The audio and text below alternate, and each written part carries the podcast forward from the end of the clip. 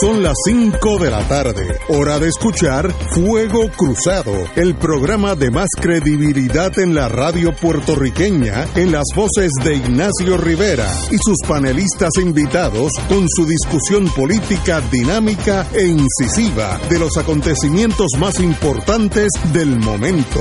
Fuego Cruzado comienza ahora.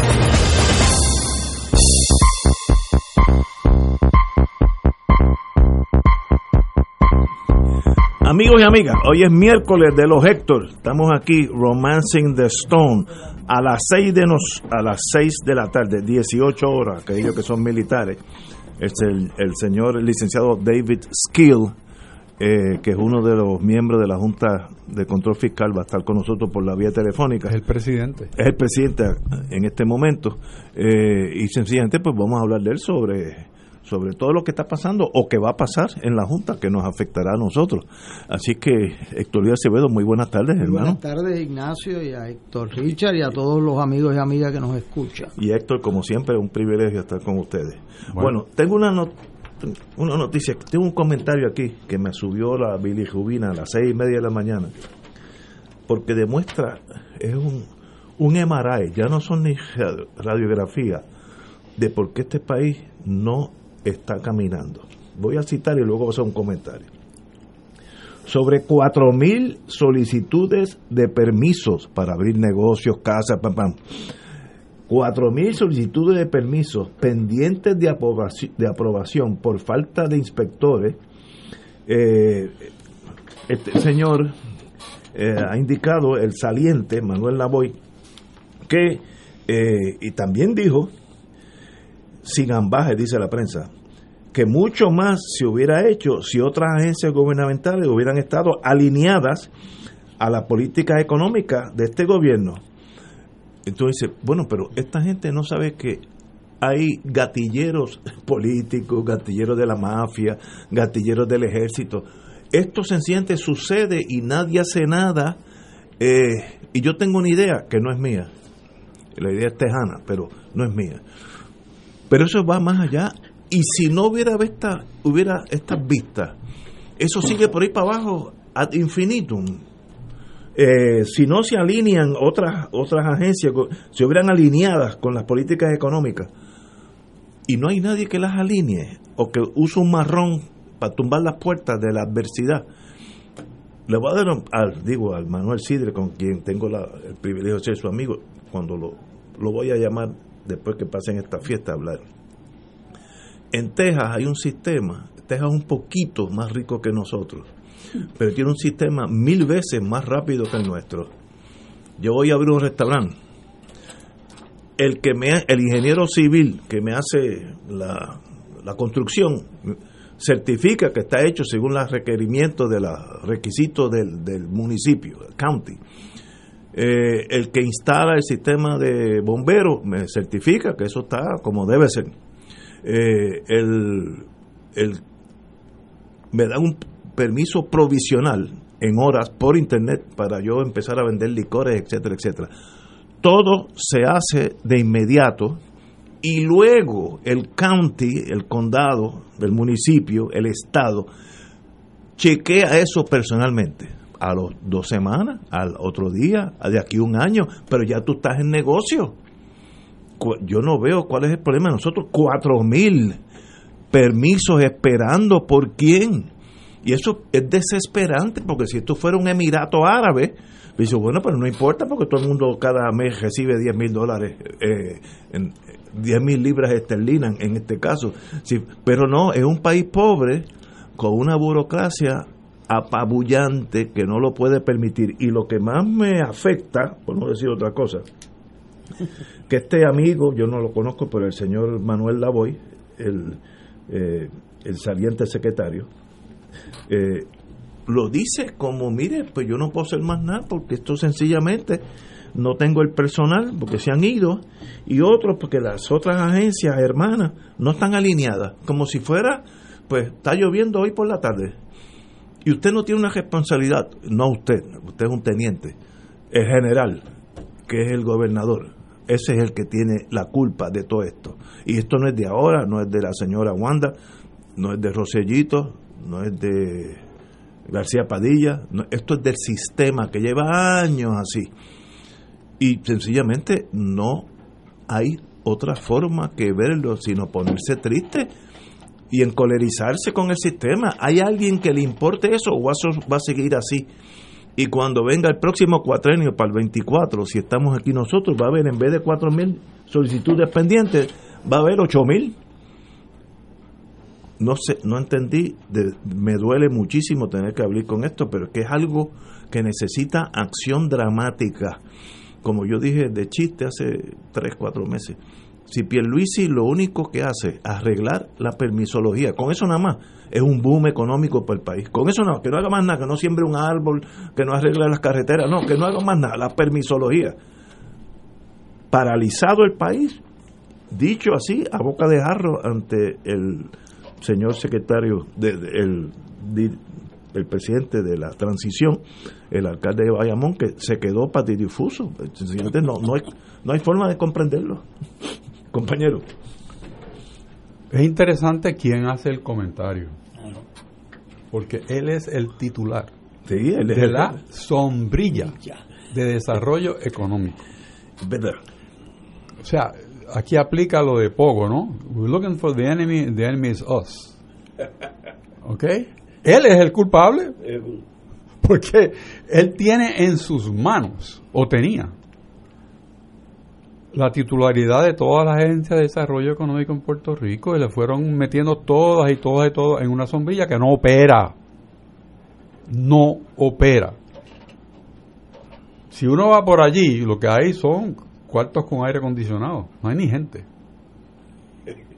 no, yo digo porque yo yo trabajo en esa área del derecho. te puedo decir, él es como persona, excelente persona. Pero es un gobierno en desbandada. E, este, este gobierno, Rosselló Vázquez, eh, pues siguió siendo el mismo gobierno, no hay un cambio en la fase operacional. Y entonces hay todo un programa de, del gobierno de Rosselló Vázquez, desde el principio, de permisos únicos, ah, de inspectores que son certificadores de lo mismo que tú estás diciendo que pasa en Texas. Eso está todo. Lo que pasa es que cuando tú dices esta función gubernamental, pues, ¿quién puede hacer esto de los panas míos? Entonces, privatiza esa función de permisología. Eso, eso es lo que hay. Eso es lo que hay. Y, y, sigue buscando, y sigue buscando. ¿Qué pasó con Prisco? Prisco no existe ya esas propiedades fueron a otra canasta de compañías que supuestamente pues son los que son los dueños de, o titulares de los edificios, pero esos edificios, pues la renta ahora la cobra un privatizador. Y entonces se privatiza la, la pérdida, pero la ganancia es la que coge el privatizador. O sea, es que eso es un diseño de quiebra. Todas las cosas buenas, yo se las paso a otro y no me paga y yo me quedo con el tostón. ¿Qué pasó con los hospitales en Puerto Rico? Pues lo mismo, se vendieron a precio de mondongo de gato. ¿Ah? Así mismo.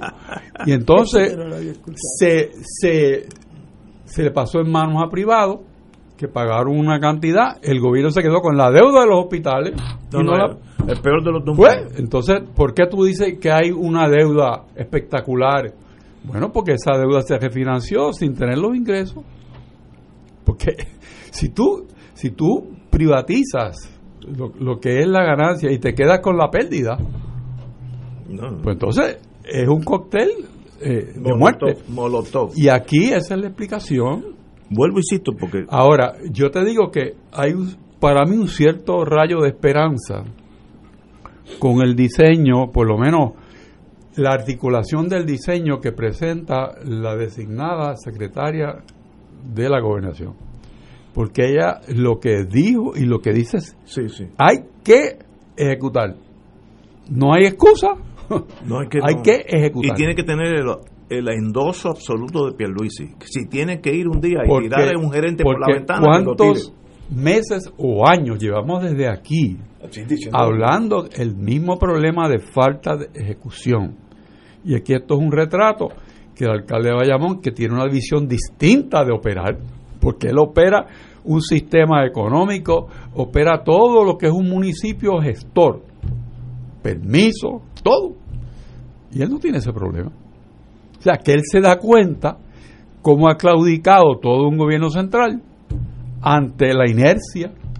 O sea, yo, yo tú no me sorprendía tanto, Ignacio. Es que, duele, duele. Mira, vuelvo y lo repito, porque no, no me quiero olvidar. Ahora, ¿dónde va él ahora? Cuatro mil solicitudes de permisos de nuevos negocios que no, no pueden caminar por falta de inspectores. Entonces, nunca habrá un negocio nuevo en Puerto Rico porque los falta de inspectores no existen y nadie se le ha ocurrido usar ese sistema que los arquitectos, los ingenieros civiles. Eso se llama certificación. Sí, y se acabó. Ah, que luego yo te chequeo, como hacen en TEA. No, no es que te sueltes por ahí a lo loco, pero yo te alcanzo. Pero tú estás produciendo dinero. La licencia de sacar, la licencia de bebida, eso es un parto en Hacienda. Terrible. En, en TEA tú empiezas a vender licor y eventualmente viene el inspector de Hacienda de alcohol Me va a quitar. Ah, muy bien, pero ya tú estás un año. Aquí tú tienes, yo, yo he tenido en mi vida como abogado dos reuniones con un secretario de Hacienda. Los dos fueron con Zaragoza y las dos formas me solucionó el problema. Para transferir, no es crear un permiso de, de, licor, es transferir un restaurante de un bloque de Bio San Juan al otro bloque, la misma gente, el mismo nombre, la misma cosa. Eso es, hay que empezar en cero probar que tú no estás atrasado en pensión alimentaria. Empecé, el mismo persona.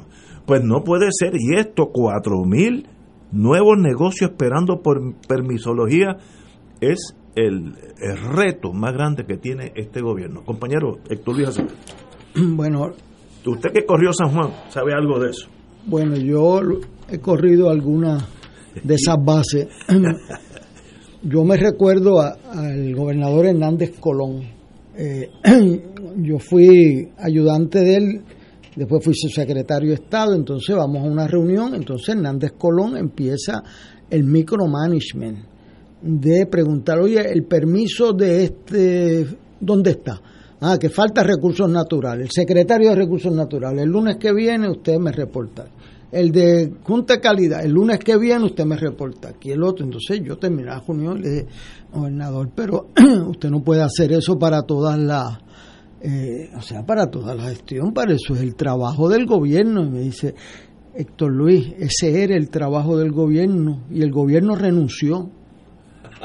O sea, el único que queda aquí de gobierno soy yo y yo tengo que empujar el, o sea, si quiero que algo suceda, yo no podía, yo no salía de mi asombro. O sea, si quiero que algo suceda, él, él iba, había seleccionado los críticos y él le daba seguimiento personal a dónde está cada permiso. Yo digo, pero es que usted no puede hacer eso con cada, o sea, pero ¿cómo es eso? Este, entonces me dijo, no, los estratégicos, que sí. Bueno, eh, o sea, que esto fue en el siglo pasado, ¿sabes? Este, eh, eso no ha cambiado. Bueno, yo creo que hubo, yo recuerdo la ley de certificación para que los ingenieros, etcétera, pudieran certificar que es más o menos el lenguaje que tú estás usando. Eso tiene, ¿verdad? Tiene como todo su riesgo, pero es la única manera de romper el, el tapón eso. O sea, que en un país que tiene un problema grave, o sea, la tasa de participación de Puerto Rico es la más baja del mundo o sea, que eso es tasa de participación. Es el porciento de nuestra población que, está trabajando o buscando empleo. Y eh, en Estados Unidos alrededor del 63, en Puerto Rico alrededor del 45, 44, o sea, 20% menos. Eh, entonces, pues, si van a crear 4.000 negocios, ¿cuántos empleos van a crear eso? Entonces, quizás ha vuelto hasta una profesión, la gestoría. Sí. O sea, eh, eh, nadie se, facilitador. Nadie se cuela de una fila que no existe, Ignacio, ni aún en adjunta. Este, o sea, eh, o sea, nadie tiene que gestar permisos que es razonable, porque en las leyes a veces hay que lo tienen que hacer en 20 días, en 15 ah, días, pero eso es directivo, o sea, tan pronto uno le ponga dientes a eso, ¿verdad? Como que se penalice al secretario con con mil dólares de su sueldo, yo te aseguro que eso cambia. Ahora, Eh, eso requiere un pensamiento y se ha hablado de esto del solamente el único, ¿cómo se llama? El, One Stop. Eh, todo eso conceptualmente se ha discutido. Después que se aprueban todas esas leyes, que yo sepa, están todas aprobadas. Que venga el director de ese programa económico a decir que tiene 4.000 solicitudes sin atender porque no tiene inspector. Eh, yo he estado en una reunión del gobernador releva de mando a un jefe de agencia en una conferencia de prensa. Y eso es terrible, porque es un servidor público, una persona buena, o sea, honrada, pero ¿sabe? La falta de ejecución que Richard lo menciona aquí como algo endémico, crónico. Bueno, eso eh, yo lo vi como eso opera al revés cuando el gobernador se molesta. Eh, Ignacio dijo, ¿quién es el general? Bueno, el general es la oficina del gobernador. Que tiene que tener. Ahora, el, el, teniente coronel a cargo es este. O sea, el, el, jefe del batallón a cargo de sacar esos permisos es el mismo que confiesa o sea, como si no fuera con él. Mire, aquí se aprobó una ley controversial en unos sectores, ¿verdad? Pero que se llama la ley del empleador único. Esa ley, eh, la, los, los sindicatos no la querían porque significa que si en edificios públicos hay 100 empleados y necesitan 80, esos 20 van para donde hagan falta que si instrucción pública tiene supervisores de más, pues van a donde hacen falta, que te van a dar un empleo en el gobierno, pero es donde hace falta, no donde sobra. O sea que si faltan inspectores, yo le aseguro a usted que en algún sitio hay gente que se pueden adiestrar de inspectores, porque eso no puede ser tan difícil. Ah, si es un ingeniero, pues un ingeniero, pues entonces contrata, porque ¿cuál es el resultado de no hacerlo?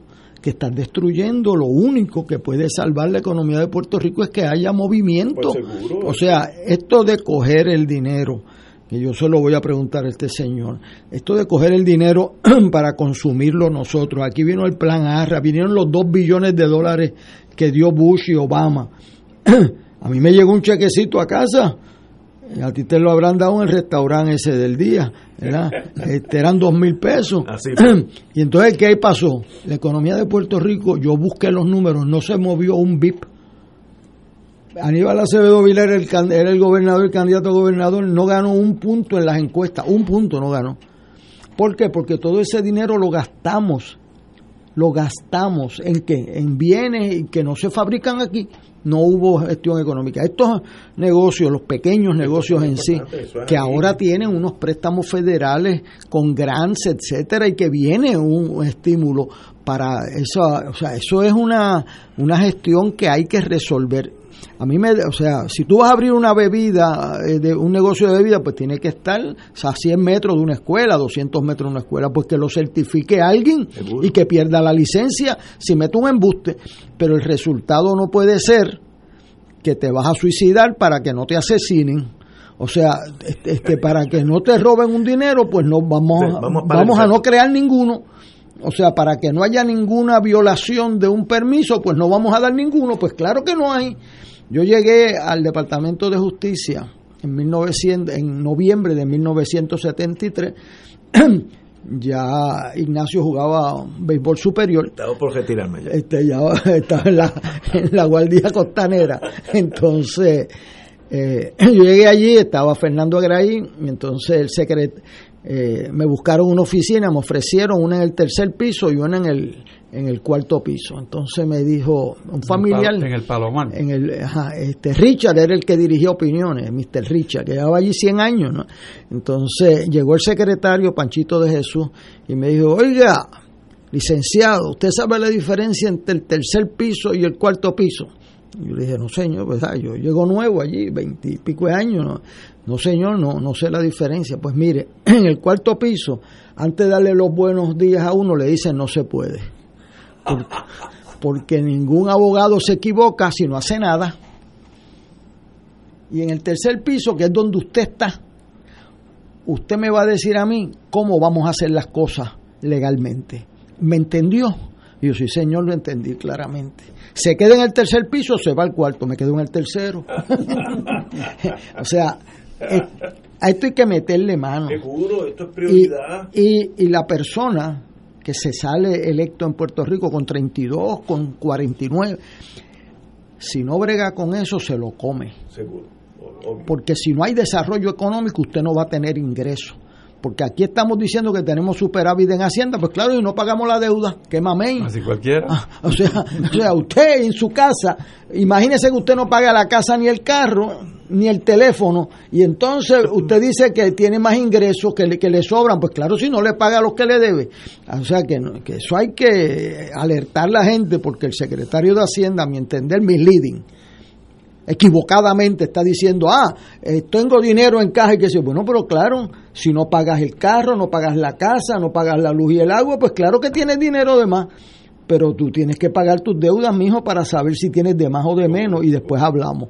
Así que eso es un reto, me alegra mucho que Ignacio eh, lo haya traído y que el alcalde de Bayamón, Ramón Luis Rivera, debe tener taquicardia ya.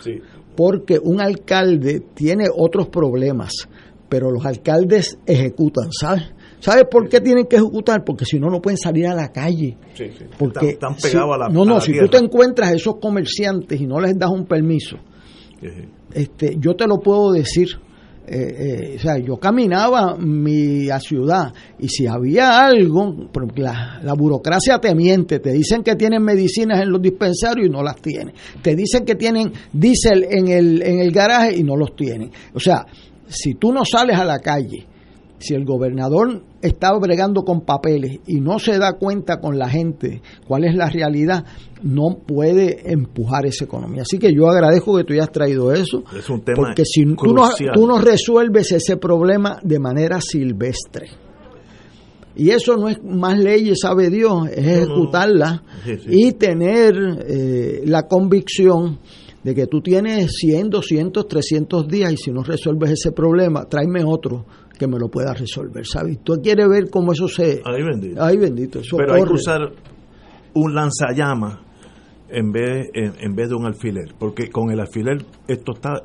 No puedo entender que haya cuatro mil permisos de nuevos negocios. re- a- le pongo Ignacio. acento en la N de nuevos. Y Ignacio. nadie hace nada, a nadie le importa. Pero Mira, un colaborador de este programa me indica sobre el, el comentario del secretario de Desarrollo Económico de, pues, la impotencia de que hay otros que no. Dice que él supervisa 11 agencias operacionales, preside 11 juntas de directores y 8 megaproyectos. no puede, no puede. Esto es an- anular a una persona. No, no puedes, no, no puedes. Ahora, a menos que tú digas, mira, el trabajo, este trabajo yo soy... Cuando le leen la agenda por la mañana se marea. Sí, sí, bueno. no, a menos que deputize diga, Ah, pero Ah. eso es operacional otra Ah. vez. eh, estos permisos, tú no hagas más nada. Tú no tienes ni que venir a la oficina. Estos permisos son tuyos. Volvemos, Ignacio. Lo que tú hagas, yo lo firmo. Y se acabó. Pero hay que, eso es management, esto es gerencia. Hay dos cosas, la operacionalidad y la, la falta de institucionalidad, que eso se ha perdido y se ha perdido y se ha perdido. que las agencias no están alineadas. Mire, coja una llave inglesa en la mano derecha y alíneos a la si fuerza. tú super- supervisas 11, No, no, no. ¿quién no No supervisa ni No, ninguna, ninguna. Yo quiero un secretario de permisos que no haga más nada. Que se quede en su Fíjate, casa. fíjate, yo creo que aquí la gran lección la dio la de ciencia forense. Sí, sí. Esa señora dice, me pusieron en una sombrilla no y, lo que, y lo que tengo es tres veces más burocracia de la que tenía antes. No podía ni comprar. Yo no puedo comprar nada. Yo no, ahora voy a decir una cosa. Si usted quiere seguir así, se busca otra, ¿sabe? Le, le dijo a la legislatura y a la gobernadora. Es que esa- Yo no conozco a esa señora, pero alguien allí, o sea, pero sí he estado allí en ciencia forense y he visto, eh, o sea, a ti no te entregan un cadáver allí y están allí y después se burlan como hizo este bandido.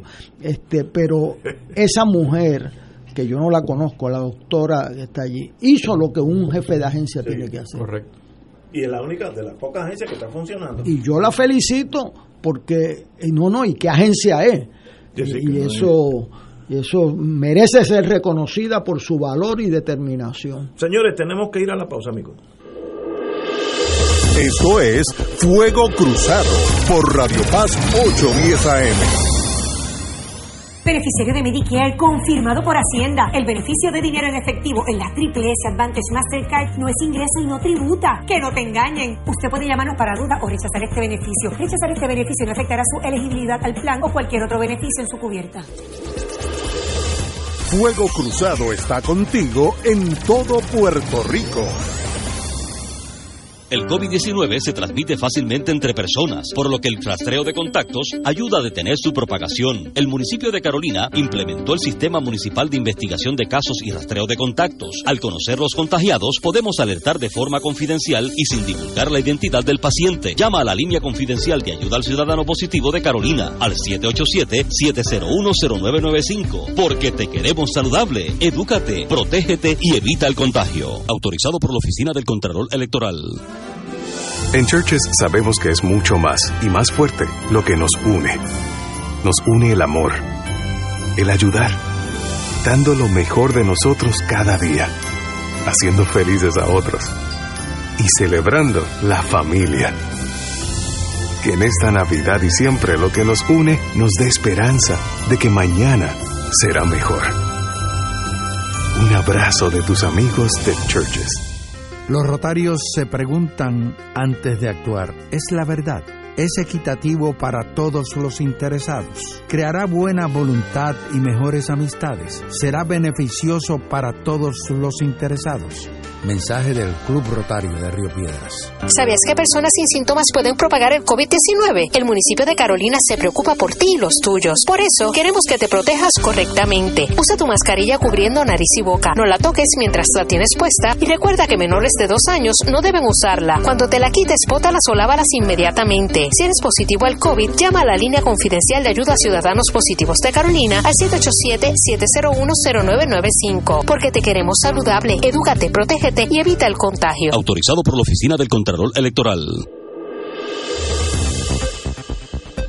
Y ahora continúa Fuego Cruzado.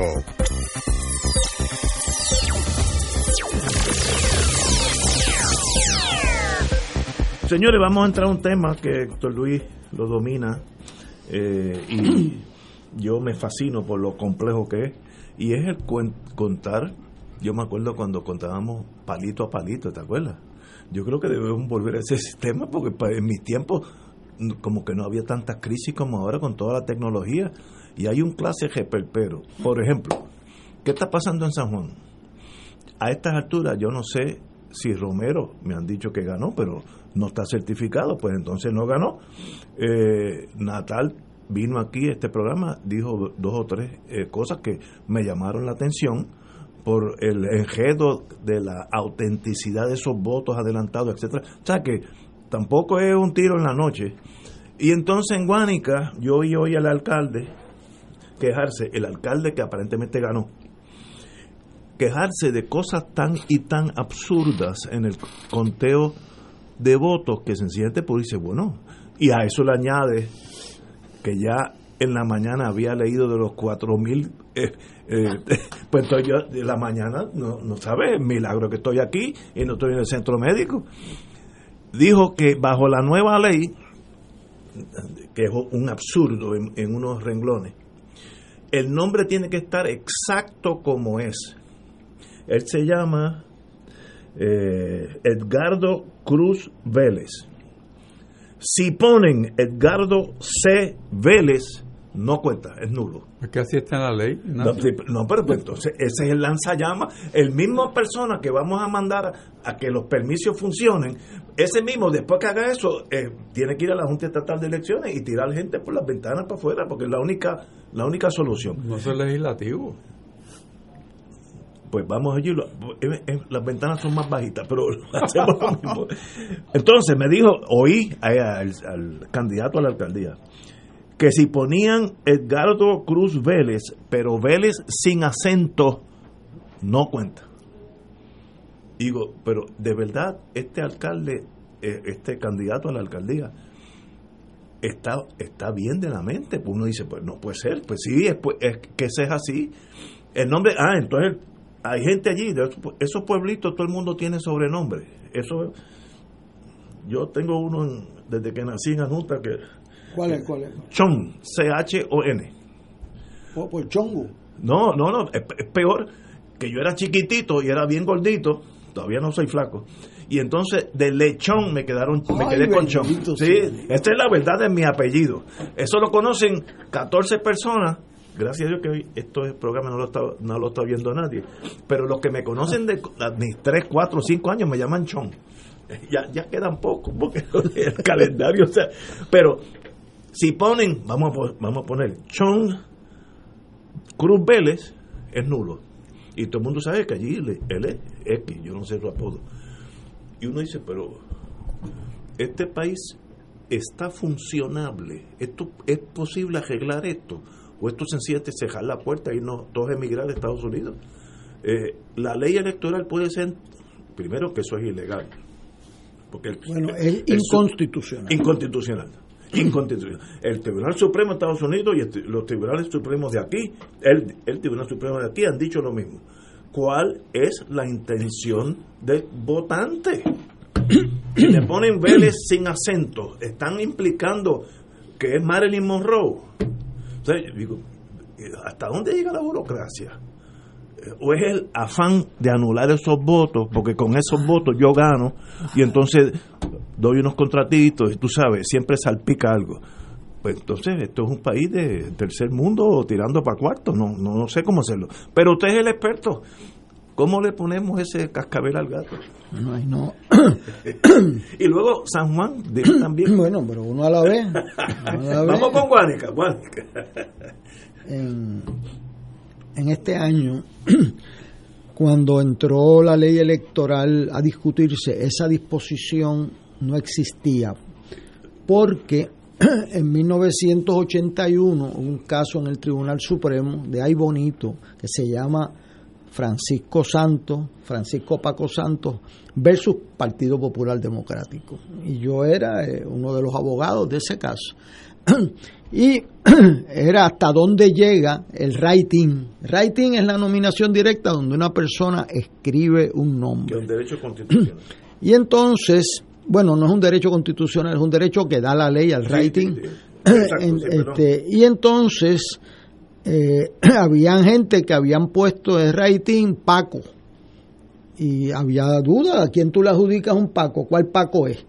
Este, otro puso Santos si había puesto Santos, se los habíamos contado unos casos. Si pone Francisco, pues nosotros se llevó el caso al tribunal y el Tribunal Supremo de Puerto Rico estableció lo que es la norma hasta el día del 20 de junio de este año, que la intención del elector, si se puede entender, que es lo lógico, si se puede entender eh, cuál es la intención del elector, y hay que respetarla sobre cualquier otro tecnicismo. Esa es la determinación del Tribunal Supremo de Puerto Rico que ha imperado por 40 años, la aceptamos entonces, todos los partidos se incorporó en la ley, se incorporó en todos los manuales, ya el país funcionó con esa norma. Y si ponen allí Richard, pues es Richard, porque Richard es el que está corriendo para writing. el Supremo dijo que tomaba conocimiento judicial de que el único que estaba corriendo para rating era Francisco Paco Santos. Y si pusieron Paco, le tiene que contar el voto a Paco Santos para alcalde de Bonito. Esa es la determinación. Es lógico. ¿Verdad? En este caso, y esto lo digo con, con mucho dolor, porque se ha destruido por capricho político, eh, una abundancia de pequeñeces. Eh, las instituciones, las tradiciones, los respetos básicos que permiten que nosotros dilucidemos nuestras controversias eh, eh, con votos honrados en, en, las elecciones y no en las calles. El último día que se discutió el proyecto electoral, que lo devolvieron tres ocasiones, le metieron en conferencia, lo cual no se podía hacer, una disposición, y lo discutimos aquí, para exigir que los ratings por encima de la determinación del caso del Supremo, tuvieran que poner el nombre completo si lo querían contar. Y pusieron eso y nosotros en este programa lo denunciamos, que eso era una solemne, eh, un asalto a mano armada a la democracia. Imagínate, y lo dijimos aquí, que pongan Pierre Luisi en el rating, pues tú sabes que el que está corriendo para gobernador es Pierluisi. Si ponen Charlie, pues no es el que vende carro, es el alcalde Isabela. Todo el mundo sabe que es el que está corriendo para gobernador. Y si ponen Wanda, pues es Wanda Vázquez. No es la, eh, no es la que vende Alcapurri en, en, allí en Río Grande, ¿no? Y entonces nosotros lo dijimos aquí, nosotros nos estamos poniendo viejos en este programa, advirtiendo las barbaridades que nos suceden. Esa es la tragedia griega, que tú lo ves venir y no lo puedes evitar. Pues mire, Guánica es, una, es un caso fabricado por Tomás Rivera Chats y la gobernadora y Johnny Méndez, que les antojaron de poner eso para, eh, para eliminar el derecho al rating, porque eso es algo terrible, muy lamentablemente. Eh, los partidos eh, Nuevo Progresista y Partido Popular eh, adoptaron una posición de, de, aunque tenga problemas con la ley, hay que implementarla. Bueno, una ley inconstitucional, tú la, o la interpretas constitucionalmente o no la implementas. Entonces hicieron dos cosas. El presidente de la comisión, como no había unanimidad, decidió contarle eh, el voto constitucionalmente, con una excepción a Edgardo Cruz Vélez, a quien no conozco. Y pone que si pone Edgardo, pues se le cuente a Edgardo Cruz Vélez. Y si pone en Edgar, se le pone, a, y si pone en Cruz, pues a quién se lo van a contar. Y ahí el presidente hizo justicia aplicando Santos por encima del texto de la ley de Rivera Chats y Wanda Vázquez. ¿Qué pasó? Pues ahora van para el tribunal porque la ley la tienen que declarar inconstitucional apelando la decisión del presidente. Él cometió un serio error al adoptar una medida que para mí es insostenible y que puede decidir esa elección. Y es que si escribió el nombre de Edgardo Cruz Vélez bien, pero no marcó el cuadrantito que dice writing que entonces se tenga por no puesto. Hombre, no, no puede Imagínate, entonces pasan dos cosas. Una es que no te cuento el voto según tu intención y que puedo contárselo al que tú no quisiste. O sea que tiene efecto doble. Uno resta y otro suma. Y nosotros, de, bueno, una columna de Richard que mencionó eso una vez, y eso es lo que puede decidir la candidatura de Guánica. Ojalá que no se decida a base de eso, pero yo no puedo estar en contra de una barbaridad porque la haga Rivera Chávez y cuando me conviene la barbaridad, entonces no es barbaridad. O sea, eso es una ofensa contra la base mínima de una democracia, que es el respeto a la voluntad del elector. Y se gana teniendo votos eh, que, que reflejen voluntad, ni uno menos y ni uno más y uno no puede ser eh, eh, como aquel abogado que defendía los casos, dependía del cliente. Bueno, eso usted lo puede hacer como abogado porque los clientes, usted se gana la vida con eso, pero las instituciones tienen que tener principios, tienen que tener principios y este señor se le tienen que contar todos los votos que pusieron allí a su favor y hacer la, la, barbaridad de no contárselo y más no contárselo a él y contarlo al que no quiso el elector. Eso eso eh, antes dirían que hiere la retina a mí me hiere mi corazón. Eso no puede pasar en Puerto Rico. Don Héctor Richard. Podemos decir que en, en guerra avisada sí muere gente.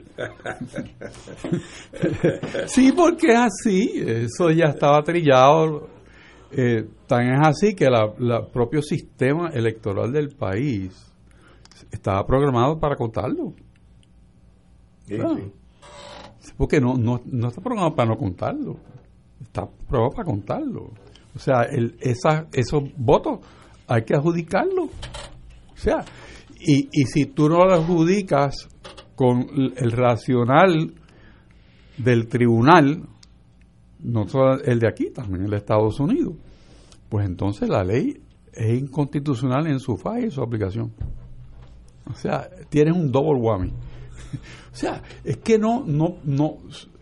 Lo, lo que se ha hecho en algunos casos en esta elección es que la interpretación del presidente y de las máquinas, pues salvan una situación. Pero tú decir, no, no, no, las máquinas estaban mal programadas, el presidente está equivocado y la letra absurda de la ley es la que prevalece. Bueno, si eso fuera lo que resulte en Puerto Rico después que esos casos estén en los tribunales, yo creo que entonces sí, Ignacio, hay que, eh, irse. Porque ya eso, ya eso riñe en, en que no hay sistema, porque, porque el sistema está fundamentado en los principios constitucionales y en la verdad. Y, de paso. O sea, si la verdad, la verdad no, no tiene matices, la verdad es la verdad. Es una. y de paso, la ley de derechos civiles de Estados Unidos se escribió para combatir eso en el sur de los Estados Unidos. Eso mismo que estamos haciendo aquí, lo hacían en Mississippi y Alabama, pero a granel, ¿no? No, ¿qué es lo que quiso doña Yuya cuando puso Edgardo solamente? O Vélez sin acento o con S. Ah, porque ah, me dijo el alcalde, había Vélez con S. Nulo, porque es con Z. Y con B de bueno. exacto. Rivera con B. pues no puede ser la ley de. Mira, si ese caso llega a la Chardón, no dura 15 minutos. Bueno, el juez va a decir, ¿qué es lo que quiso este maestro? Eh, ¿Ganó Cruz Vélez? Pues ganó Cruz Vélez, se acabó. Fíjate, da mucha pena que ese sea el comentario que parece esperanzador porque el Tribunal de Puerto Rico ya decidió eso. O sea, sí, exacto. es verdad. Bueno, y, no siempre en la Chardón se imparte justicia. Vamos a estar claros. Pero, en esto, pero hay una ley de derechos civiles. Ah, bueno, tú tienes que saber de ir a Boston en algunos casos. hay que ir a Boston. Y a veces el Supremo. Ah, pero esa ley pero de en el Boston no pasa para Boston. Pero eh, esto es un caso que. Un caso claro, hombre. O sea, ¿cómo? o sea, yo pues me duele decirlo, pero uno no puede pretender eh, ganar una elección con votos que el elector quiso dárselos a otros. o sea, uno, claro, si no está claro que no pusieron Edgardo, no pusieron Cruz, no, bueno, pues si pusieron eh, Pepito, pues, Nadie yo no sé, yo no sé quién, pero si, ¿qué fue lo que hizo el juez? Buscó ahí todas las posibilidades de Edgar, de este, de el apodo, lo que sea. Y la eh, ¿Por qué? Bueno, pero ¿y qué va a hacer? Oiga, venga acá, y si usted no marcó la X en el cuadrantito que dice rating, pero usted escribió Edgardo Cruz Vélez, entonces no hay intención del elector porque no marcó ese cuadrantito. Hombre, no. Oye, o sea, eh, eh, aquí hay una norma que Belaval me enseñó con su ejemplo. Belavar era el comisionado del PNP y nunca podía decir un secreto porque siempre hablaba duro. Este, y medía como 6'3, era el gran genio Belavar. Y nosotros le preguntábamos a Belavar, oye, esta papeleta, y él me decía, nula, esa nula del Partido Popular. Entonces, pues los PNP se alegraban. Y venía a la mesa 7 y era una del PNP, porque eso es así. Este, y entonces decía, pues igualmente nula, caramba.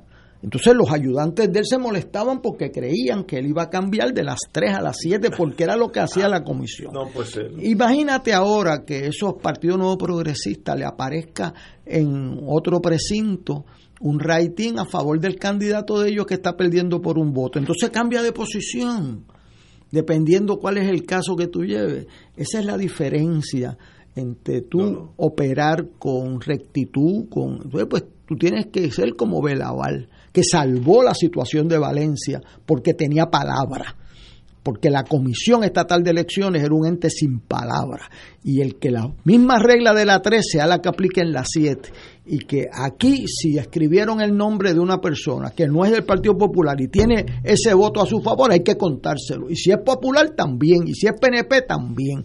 Usted no puede cambiar la regla por la posición que ocupa. Y el principio básico, es que ese elector tiene derecho a escoger su alcalde. Si se equivocó o no se equivocó, eso, es un problema de la democracia, pero hay que respetarle esa voluntad. Estoy totalmente seguro eh, con, estos compañeros. Y la ley de Estados Unidos y de aquí, eh, la jurisprudencia está a favor de eso, así que yo no veo cuál es el... Bueno, la ley que aprobó, la ley electoral... no, los picos, la ley, electoral que aprobaron el 20 de junio, que es una barbaridad. En un tribunal de derechos civiles no dura un, un round, porque es que si pusieron Ignacio Rivera con B larga, es nulo. No, pusieron Ignacio. O Ignacio nada más. Y el único Ignacio que en, esas elecciones soy yo. O, Ignacio sin G, Ignacio. Ignacio. Ah, no, pues nulo. No puede ser, señores. Tenemos que tener un control de la locura, porque si no, este país, como dijo ahorita, hay que coger el, el JetBlue pero el problema es para dónde nos vamos. otro problema. Ya, Trump se fue. Aunque ya Trump se fue. que, vamos a una pausa. Fuego Cruzado está contigo en todo Puerto Rico. Restaurante Marisquería Reina del Mar y Restaurante Mar del Caribe se han unido para ofrecerle la más extensa variedad en platos, calidad y sabor en mariscos frescos y carnes. Ordena de nuestro menú y ofertas especiales para los días festivos. Llama al 787-545-5025. Estamos localizados en la calle Loiza, Punta Las Marías, abierto de martes a sábados desde las 12 del mediodía y los domingos ordena para llevar. 787-545-5025. Restaurante Marisquería Reina del Mar y Mar del Caribe, dando sabor a Puerto Rico, les desea muchas felicidades. El COVID-19 se transmite fácilmente entre personas, por lo que el rastreo de contactos ayuda a detener su propagación. El municipio de Carolina implementó el Sistema Municipal de Investigación de Casos y Rastreo de Contactos. Al conocer los contagiados, podemos alertar de forma confidencial y sin divulgar la identidad del paciente. Llama a la línea confidencial de ayuda al ciudadano positivo de Carolina al 787-701-0995. Porque te queremos saludable. Edúcate, protégete y evita el contagio. Autorizado por la Oficina del Contralor Electoral. Oro 92.5 FM y Radio Paz 810 AM te invitan a disfrutar de las tradicionales misas de Aguinaldo, transmitidas del 15 al 23 de diciembre. Rico celebra el regalo de las misas de Aguinaldo con el auspicio de MMM, el que cuida tu salud y tu bolsillo. Plaza del Caribe y Plaza Las Américas, de norte a sur, compartimos la alegría de la Navidad. Municipio Autónomo de Carolina. Doctor Ramón Luis López Acosta, especialista en medicina de familia, 787-725-7888. Laboratorio Clínico Marbella de Vega Baja, donde nuestro paciente es primero. 2.6 millones de autos en Puerto Rico, algunos de ellos con desperfectos.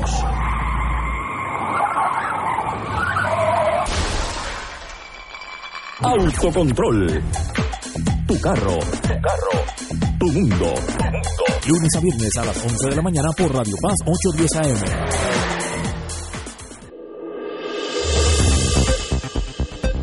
Y ahora continúa Fuego Cruzado.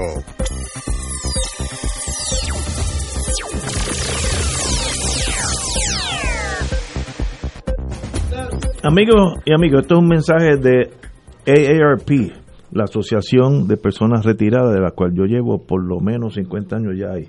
A nombre de las personas mayores, agradecemos a todos los que han hecho sacrificios y puesto el corazón para brindarnos servicios en medio de la pandemia, en especial a los profesionales de la salud, los trabajadores de servicios esenciales, voluntarios, organizaciones comunitarias y los cuidadores familiares que apoyan a sus seres queridos.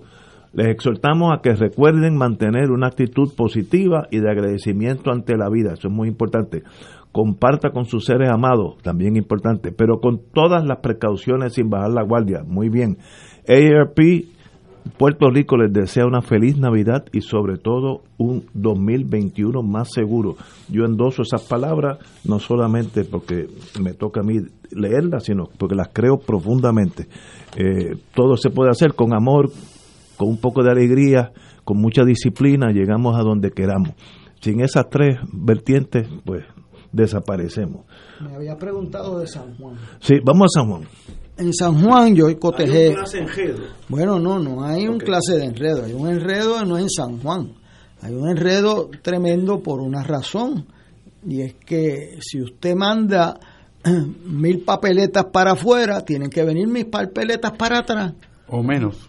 No Pero pueden venir 1200. Sí, pero eso, es, es que esa es la clave. Bueno, pero eh, pasó. Bueno, Entonces se mezclaron esas papeletas una con, con la- otra. Y eso se llaman contaminados. O sea, yo he bregado con eso ¿y un poco en mi vida. Este, ahí hay varias cosas que hacer, pero el presidente de la comisión contrató al inspector general o a una firma. O sea, aquí hay un descuadre porque hubo un caos ahí con el voto adelantado. Eh, porque eh, lo aprobaron pero no se prepararon. O sea, usted manda 50 mil votos por correo y no tiene cómo va a recibirlos y manda 105 mil de domicilio, no tiene cómo recibirlos y es un revolú que hay allí.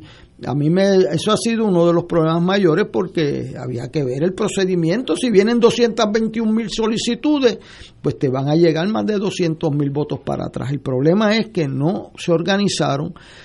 Hay diferentes versiones, ¿verdad? Pero él las tiene que aclarar. Si es la versión que dice el PNP que no están sumados los votos de los confinados en esa, bueno, pues muy bien. O sea, pero pero lo que no puede ser es que aquí se ponga en tela de juicio eh, las elecciones porque hayan más papeletas recibidas que las enviadas. Esa es la impresión que, están dando. Pero fíjate lo que eso representa. Ahí, entonces también hay un descuadre, por ejemplo, en el precinto 1 hay más papeletas municipales significativamente que para otras candidaturas. Caramba, esto usted no necesita ir a Harvard para saber que una persona no vota por el alcalde nada más y no vota por los legisladores ni el gobernador.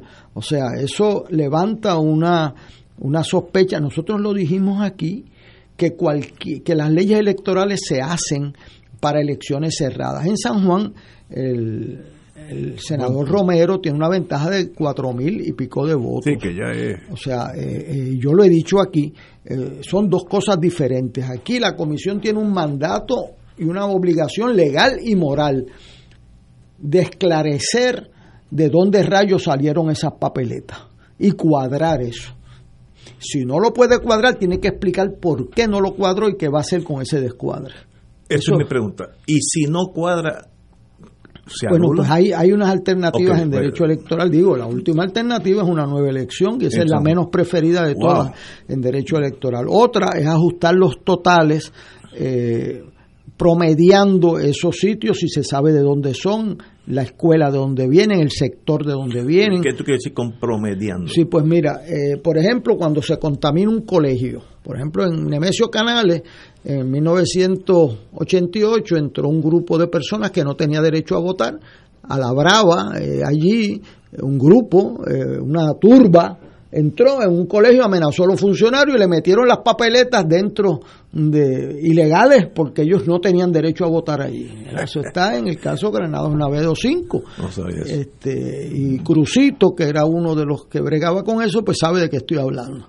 Este, y entonces, ¿qué pasó? Pues esas papeletas se mezclaron con las buenas. Exacto. Y entonces, ¿qué tú haces? Se llama un colegio contaminado. Pues hay una norma en derecho electoral que en esos casos que tú no puedas salvar y que hay 100 votos buenos y hay 40 malos, pues entonces tú haces un promedio, le das un valor de 100 a ese colegio y promedias de conformidad como votó esa escuela o sea, asimila a una proporción porque el daño, que, que, siempre es un daño, porque ¿qué vas a hacer? No le vas a anular el voto a los 100. A, los 100 Entonces, los 40 que no sabes cómo votaron, bueno, pues en ese caso se le promedió y se ajusta el total al, a, 100, eh, bajando el promedio de la escuela. Esa no es la mejor opción, pero no es la peor, es la más justa en ese caso. Otra, eh, se llamó a las personas que no tenían derecho a votar, porque eso yo lo aprendí ahí el derecho al voto secreto es para aquellos que tienen derecho a votar, no es para los que no tienen derecho. Seguro. Y entonces sentaron bajo juramento a unas personas ahí a preguntarle al juez, dígame usted bajo juramento cómo usted votó. Nosotros pues habíamos tenido, ya decíamos, un trabajo de campo, ¿verdad? Para que no vayan allá a, a, mentir descaradamente y le habíamos cogido unas declaraciones juradas a unos vecinos y a unos eh, eh, y entonces pues la persona les, les, restaron esos votos. Así que ahí tienes tres opciones tiene la de ajustar. Eh, eh, ellos pedían que se anulase todo ese colegio contaminado, pero el juez decía, pero ¿y cómo yo le voy a anular a los que votaron bien? Entonces, pues tiene la del promedio, tiene la de investigar quién no tenía derecho a votar, quién no tenía derecho a votar y bajo juramento tiene y le restan el voto, ¿sabes? Por eso yo gané por 49 votos y cuando empecé con 29, porque restaron eso, ¿verdad? También cogieron un acta como en Aguadilla que alteró una funcionaria un acta. Y esa debe estar procesada, ¿no? Va, o sea, y en, Pero en estas elecciones. En estas elecciones, por eso es que hubo recuento, porque eh, hay dos actas de la misma persona. Y, Y esas cosas, pues, no se puede dejar la impunidad. Aquí nadie ha ido al preso por inscribir muertos encamados en el 2012, nadie ha ido preso. Y esa impunidad invita ahora a, la desconfianza. Entonces, ¿qué, ¿qué pasa ahora? Aquí hay sitios donde tienen que averiguar y explicarnos cómo es posible que si usted mandó en el precinto 1 tantas papeletas aparezcan de más. Eso no quiere decir que la ventaja esa se pueda borrar O sea, yo creo que la ventaja de 4.000 votos mucho. es una ventaja. Si fueran 80 votos, 50 votos, sí se puede borrar. 4.000 votos, porque tú no puedes presumir que todos los votos son para una persona que, que, o sea, para Natal o para, o para Rosano, tú tienes que presumir que también esos votos se dividen y restan, pero no va a ser eh, tan grande. Así que son dos asuntos diferentes. Uno es la honestidad del proceso y investigar y responsabilizar a quien tenga que responsabilizar. Eh, pero entonces fíjense la situación. Si tiene cuatro mil votos, ahora le han dañado la legitimidad de esa elección por ese descuadre. Y tiene ahí que esperar, sabe Dios, a que aclaren eso. Por eso yo dije, tienen que bregar con las certificaciones preliminares, porque si no, este escrutinio al ritmo que va termina en el año nuevo, ¿sabes? Este, O sea, van, hoy están bregando con el 50% de los paquetes todavía. 50%, hoy harán el 55%, falta el 45% y estamos a diciembre 16. Esto va luego, o sea, esto no va a terminar antes de Navidad, esa es mi, mi, mi predicción porque están, eh, es una situación y cuando llegue el día 23 hay gente que no viene, como le pasó a la comisión que el sábado pasado se le desaparecieron funcionarios. Eso es terrible. Así que esa es mi opinión. Yo creo que es altamente probable que el señor Romero mantenga, no sabe Dios toda la ventaja, pero cuatro mil votos es considerable. Pero hay un problema de la legitimidad del sistema y el presidente tiene que responderle al país porque él administró ese proceso. Cuádreme esas actas con esas papeletas y si alguien cometió una irregularidad, sin contemplaciones del partido que sea, métale mano. Tenemos que ir a una pausa, son las 18 horas, 6 de la tarde. Vamos a una pausa, amigos. Fuego Cruzado está contigo en todo Puerto Rico. El COVID-19 se transmite fácilmente entre personas, por lo que el rastreo de contactos ayuda a detener su propagación. El municipio de Carolina implementó el Sistema Municipal de Investigación de Casos y Rastreo de Contactos. Al conocer los contagiados, podemos alertar de forma confidencial y sin divulgar la identidad del paciente. Llama a la línea confidencial de ayuda al ciudadano positivo de Carolina al 787-701-0995. Porque te queremos saludable. Edúcate, protégete y evita el contagio. Autorizado por la Oficina del Contralor Electoral.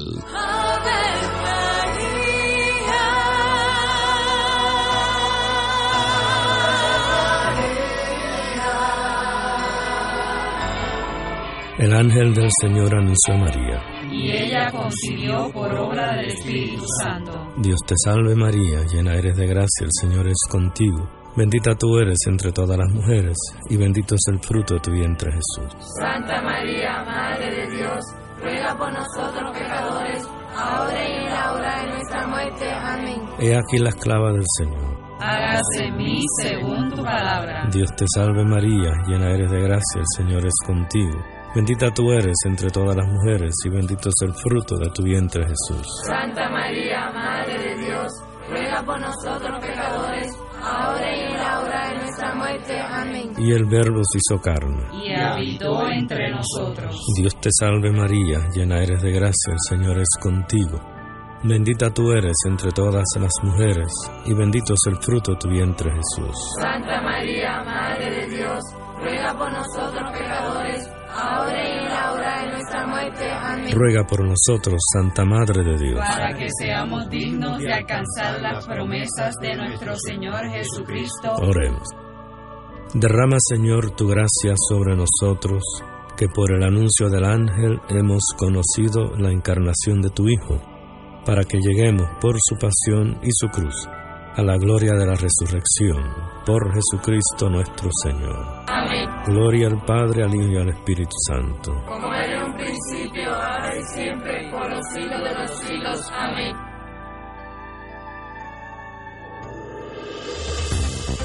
Aquí la llama se enciende cada tarde a las 5 porque escuchas Radio Paz 810 AM, WKBM San Juan y retransmite en diferido WOROFM Corozal San Juan, la Casa de Fuego Cruzado, el programa de más credibilidad en la radio puertorriqueña.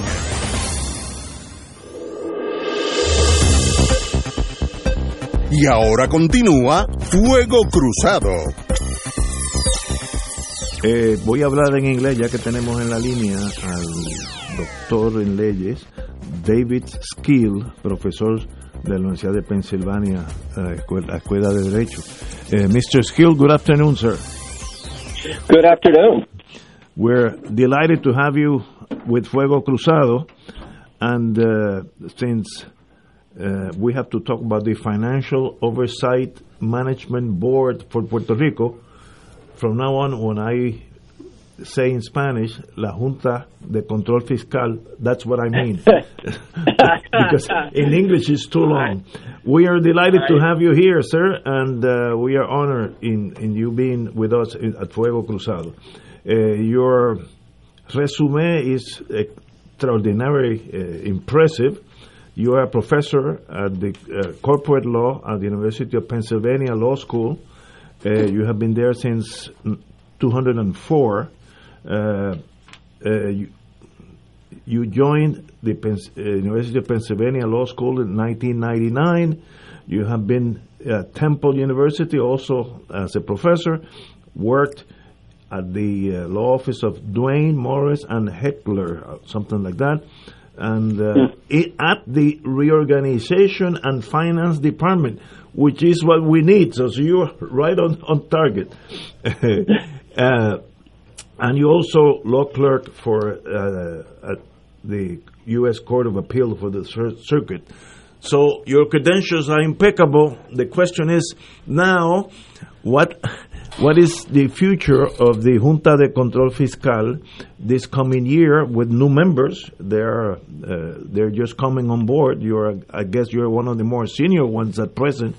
Uh, how do you see the Junta in operation in the coming year, sir? Oh, thank you, and thank thank you for the nice introduction. Thank you, sir. I'm not sure how I can I'm echoing. Can you hear me echoing? Go, go ahead, sir. I, I everything that I say is echoing, uh, and I'm not sure how to how to stop it. I'll say it this way. What? Um, uh, so um, the I mean my my view. Uh, do you have your phone on speaker voice? I moved it to everything that I say is is echoing. Can, okay. You yeah. want to call me? Let me let me uh, let me. I have your phone around here. No, no I don't. Uh, yeah. Uh, okay. The the technician said to continue talking. Okay. Yeah. Now it stopped. Yeah. Yes. Well, perfect. Actually, well, actually, it didn't stop it's still it's still echoing. Um, well, I'll, I'll try to keep talking, and I'll stop after. You know, actually, it's, it's really hard to talk with it echoing.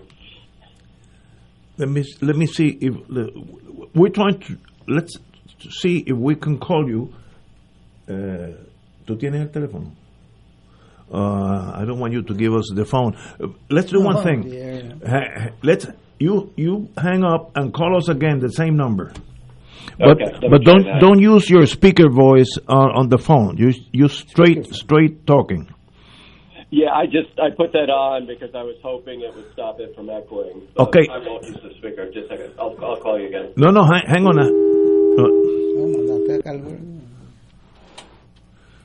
Es que la gente usa el speaker voice, entonces se reproduce el, el ¿cómo se llama eso? Se llama We're back. Oh, estamos en la línea, estamos esperando al señor David Skill que tenía problemas técnicos con el teléfono, pero este es el miembro, actualmente el presidente de la Junta de Control Fiscal.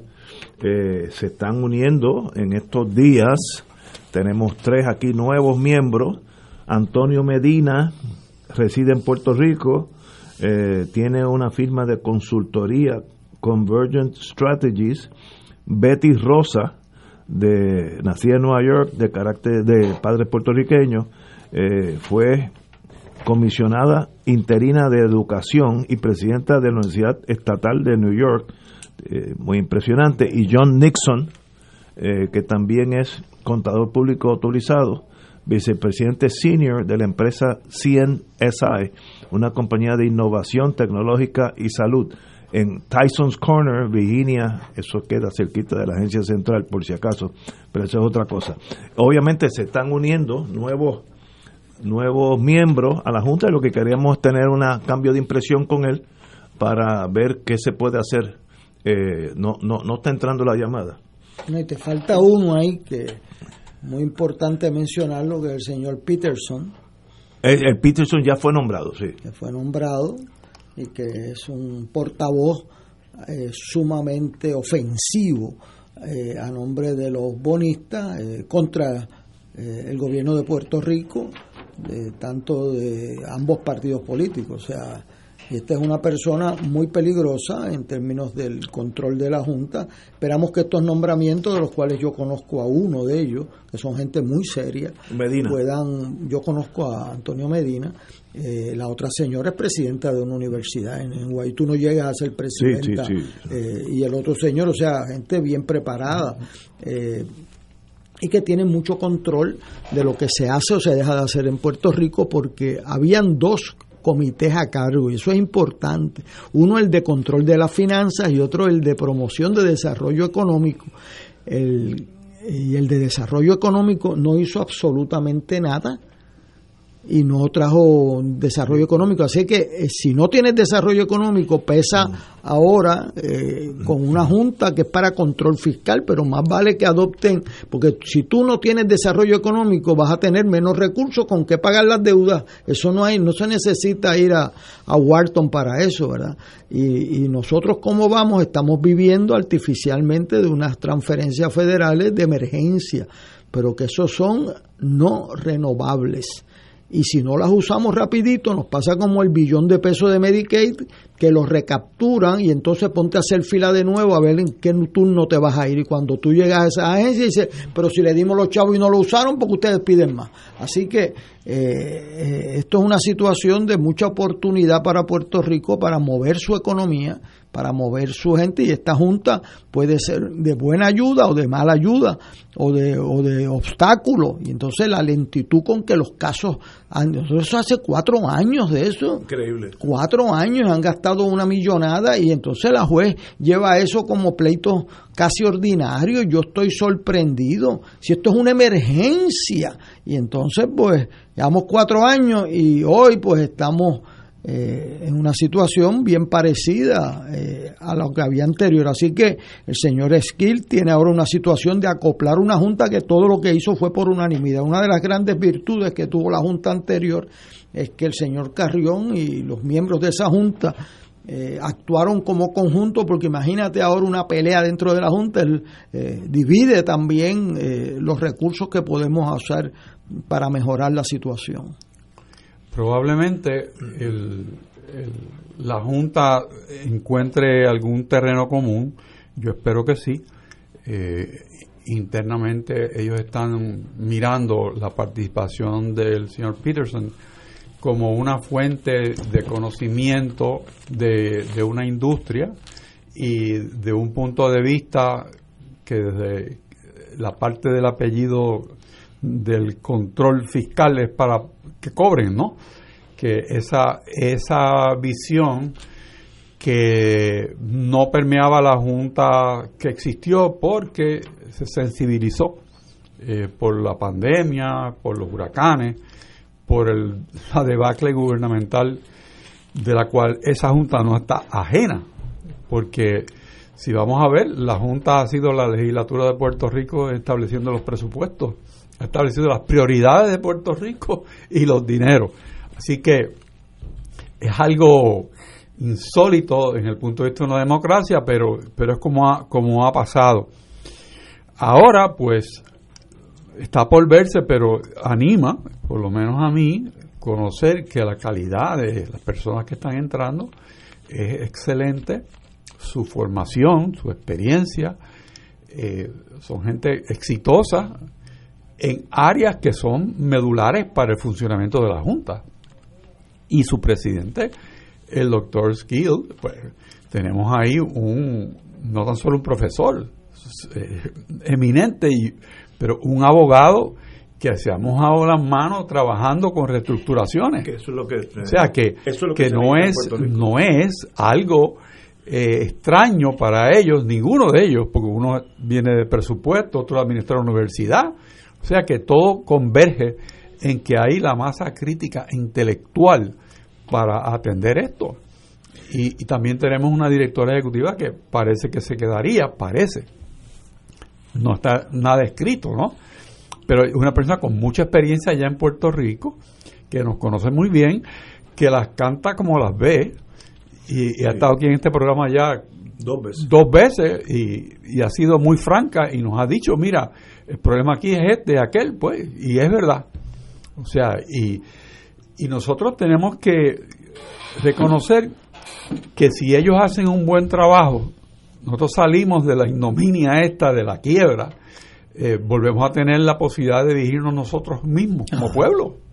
Eso lo veo, vamos a una pausa, pero lo veo bien difícil en los próximos años, eh, porque las, como que las fichas no están en la mesa todas a la vez. Vamos a una pausa. Esto es Fuego Cruzado por Radio Paz 810 AM. Beneficiario de Medicare confirmado por Hacienda. El beneficio de dinero en efectivo en la Triple S Advantage Mastercard no es ingreso y no tributa. Que no te engañen. Usted puede llamarnos para duda o rechazar este beneficio. Rechazar este beneficio no afectará su elegibilidad al plan o cualquier otro beneficio en su cubierta. Fuego Cruzado está contigo en todo Puerto Rico.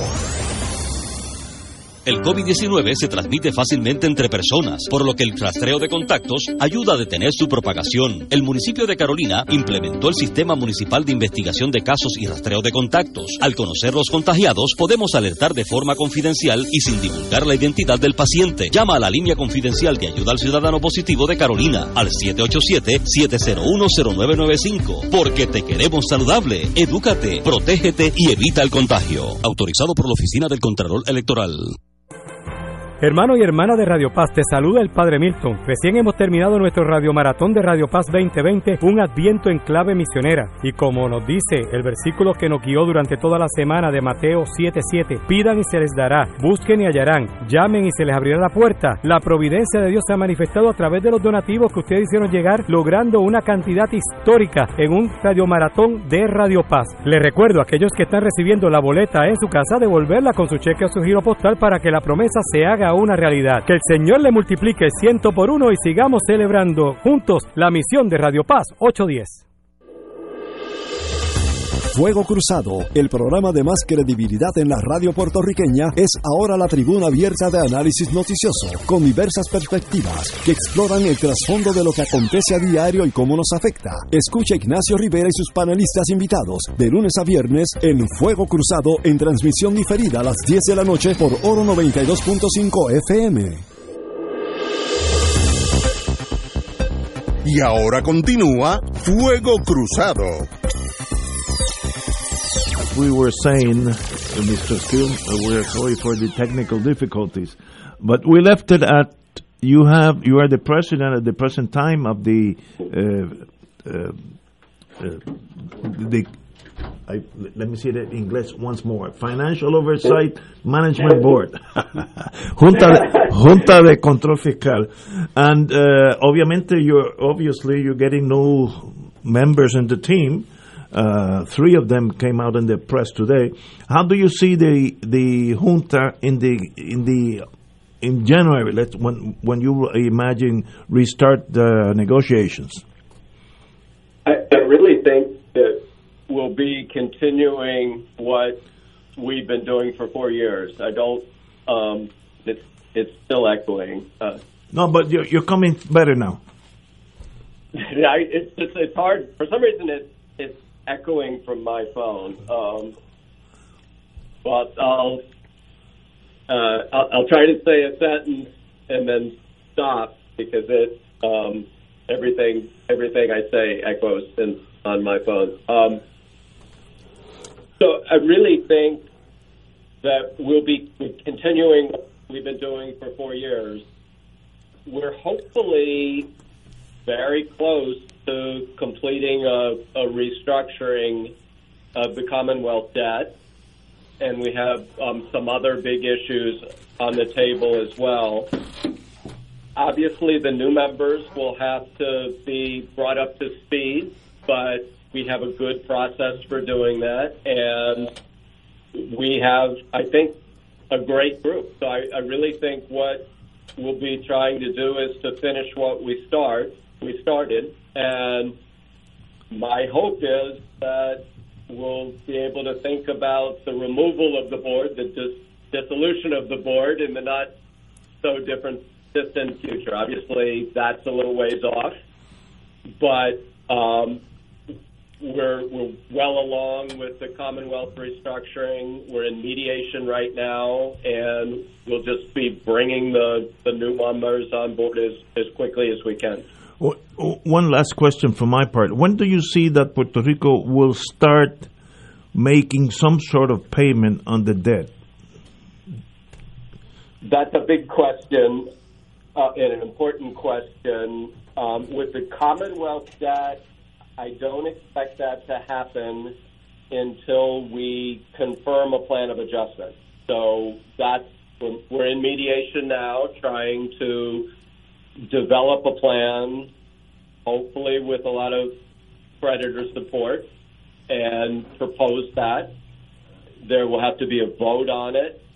The judge would have to confirm it. So it's a, still a few more months before Puerto Rico will be paying debt, but I, I'm hoping that we can confirm a plan in the next six months um, and, and start paying debt there. Um, as your question implies, or I'm sure you're well aware, it, it's been four years since right. there have been any payments on debt. I agree. Uh, Hector. This is Hector Rayshard. Uh, how are you? I am well. How have you been? Good, fine, thank you. Um, following the the trail of, of thought of, of the questions and answers so far, I'm, I'm going to ask you how important is it that these agreements that may be reached regarding PREPA and the central government be sustainable? I mean, can the government really be will be able to pay the debt as is being sought to be paid uh, these days, or or is it a, a question of how the economy functions going forward the next, let's say, four or five years? How do we match that? I I I think that's a really critical question. Um, I certainly will not vote for any restructuring unless I'm confident it's sustainable, and that that's a big issue. Um, we had a restructuring on the table in last February before the virus hit.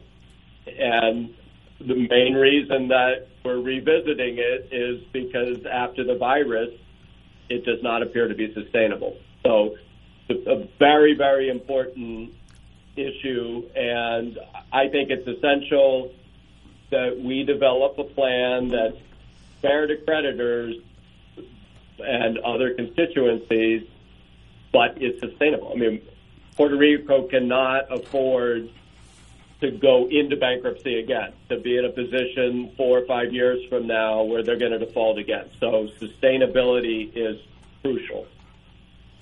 Um, in, in the same uh, trail of thought, the PROMESA statute, uh, at least some of us read it as having a number of, of purposes. One of them, of course, is getting back to the market uh, being sustainable as a country. Uh, but also, uh, I sense that the statute speaks to the board acting as a, an element of economic growth. Uh, and in that, um, there used to be an officer that would be handling special projects that could kick off the, the movement of the economy. But is it really in, in, in the in your perception of of the Promesa statute, do you feel that it is the responsibility of the board to foster economic development for the island And if you think that is correct, how will the board act to obtain that uh, result? This is another great question. I do think that fostering economic growth is another of our responsibilities. It, it's not our job as a board to pick and choose industries, to, to pick which industry um, Puerto Rico focuses on, but it but it is our job to help foster growth. And as you as you noted, there is a part of PROMESA that provides for a revitalization coordinator. It's Title Five, uh, and there has not been as many projects as we, we might have liked over the last four years, facilitated by that part of PROMESA. There have been a couple, um, but there haven't been as many as, as we might like. We're hopeful that there'll be more. One, one place where I think we're likely to see a lot of activity um, through through that process, through the Title V process, is with PREPA and with um, new new generation projects, um, for instance. But there there hasn't been as much development as we might like to see. I, I'm hopeful that's one thing we'll see a lot more of in um, in the next year or two. Excellent. Héctor Luis Acevedo. Uh, this is Héctor Luis Acevedo, and um, I am very glad that you mentioned the the economic side, the economic development side of the equation, because if we do not restart the economy, we won't be able to sustain uh, the payments and the of, of, of the government. And uh, I asked uh, Ms. Jaresco in this program that uh, if she's conscious and the board is conscious that we have a big problem with the energy side of the equation in terms of that we are paying more than double for the, the business here and the the pay more than double for electricity than the competition, uh, three times sometimes. So uh, if now we have an opportunity, and I would like to see if the board looks at it that way, we have more federal funds in the bank that we have never had before.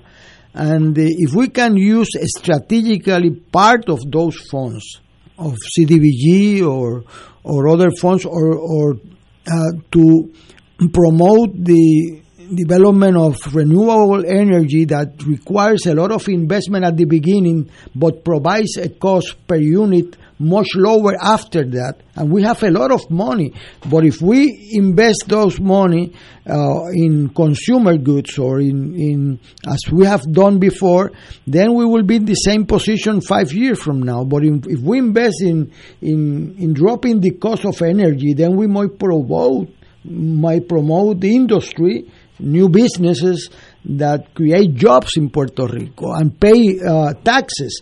But if, if we do not attach a higher priority to the to lowering the cost of electricity, and then we are in a in a very undefensible position in terms of competition. And uh, uh, the board has a, a lot of power to uh, and, and a lot of connection with the federal government to to help uh, uh, gain exceptions to invest the money in a strategic uh, investment in Puerto Rico to lower the energy cost because if you don't lower the energy cost you won't be able to compete for new jobs in, in industry and, and uh, other services in Puerto Rico and I would like to hear your opinion regarding that. I I completely agree. It seems to me that what I would call the transformation of PREPA, making sure PREPA is transformed from an energy company that is too expensive, too unreliable, to one that's just the opposite. It provides reliable, affordable electricity is maybe the single most important thing for the economy of Puerto Rico. So the $10 billion that has just been promised to PREPA from the federal government is is, is crucial. The um, the role of Bluma, the private operator that the governor has brought on and and is um, stepping in to operate the transmission and distribution asset is is is also critical. And I would say anything you and your listeners can do to support them and to encourage that that part of the transformation, I think, is is essential. I also agree that bringing renewables online is essential. Uh, at this point, renewables are much cheaper than almost any other form of, of generation, and our fiscal plan contemplates a an increasing shift to renewables and a much much greater use of renewables in the coming years. And I think it's essential. I mean, the renewables contracts are much, much cheaper than other forms of, of generation, in, in addition to the obvious environmental benefits. Uh, Mr. Skill, uh, this is Ignacio again. The pandemic has destroyed many economies of many countries, not all, not only ours, but has the effect of this dramatic slowdown in business in Puerto Rico put a crimp, uh, make it more difficult for you, the junta, to do your job? Uh, it has. Uh, as you said, the, the pandemic has hit every economy it's hit Puerto Rico even worse than other economies. So Puerto Rico is is not springing back quite as much um, as some other economies. So it it has definitely complicated things. The metaphor that our executive director Natalie Jaresko sometimes uses is uh, she compares Puerto Rico to a boxer that's been knocked down by a national disaster. And she said, after one national disaster, or after after being knocked down once, a boxer often can get back up in pretty much the same shape. But when you're knocked down a second time and a third time and a fourth time, it gets harder and harder. And after the hurricanes and the forced resignation of the governor and the earthquakes and, and now the pandemic, it's very difficult. I, I do believe the economy will come back, um, and uh, at least if, if we do our job and the government does its job and we put Puerto Rico's economy in a position to thrive, it will be better down the road. But it is it's very complicated now, and the pandemic pandemic has made things harder in a couple of different ways. One is it's just introduced a huge amount of uncertainty, which makes things harder, and the other is that it, it caused the economy to be shut down, and and both of those significantly complicate things. Hector Richard. This is Hector. Uh, I'm going to switch a, a, bit in my my trail of thought and zero down on on the University of Puerto Rico for for a second. Um, do you, do you as or the board uh, perceive the University of of Puerto Rico looking at the future and economic growth of the island and taking account that education seems to be the most valuable thing that we can have to develop. How do you see the role of the university of Puerto Rico in in as a part of the motor that is to move on this economy in Puerto Rico? I think I, I see UPR as absolutely essential. It it is one of the crown jewels of the island, if not the crown jewel. Um, it is the way to put Puerto Ricans, or one of the best ways to put Puerto Ricans in a position to contribute to the new economy and to, uh, to help move Puerto Rico to a different place. So I, I think it's absolutely essential. I think there are things that um, UPR could be doing uh, or could really be working on improving um, to, to play that role. Um, one is, I'll mention two. One is that uh, it seems to me the university hasn't done as much as some universities to uh, promote intellectual property, promote the development of intellectual property and patents, and to take advantage of that. Um, another thing the university hasn't done as much as it might is tapping its alumni who are now on the mainland and elsewhere, um, and taking advantage of what they have to offer, both financially and in terms of, of skills that they have to offer.